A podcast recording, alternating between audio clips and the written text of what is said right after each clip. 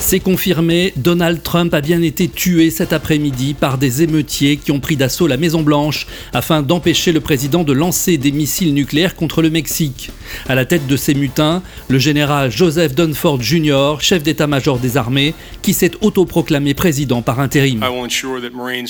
Je ferai en sorte que les Marines continuent à veiller à l'ordre public et j'assure nos voisins et amis mexicains que la menace qui pesait sur eux est désormais totalement levée.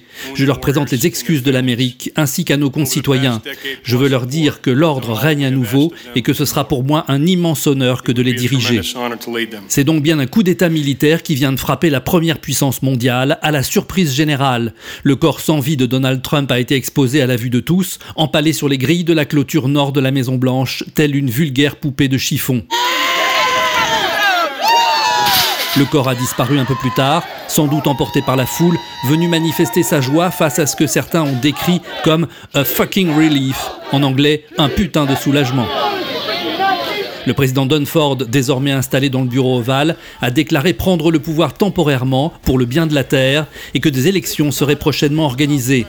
Il a également précisé qu'aucun mur de l'Atlantique n'était actuellement en construction, ce qui a aussitôt provoqué une migration massive, de nombreux habitants de la côte Est ayant aussitôt pris la route pour se réfugier à l'intérieur des terres, à l'abri du tsunami attendu.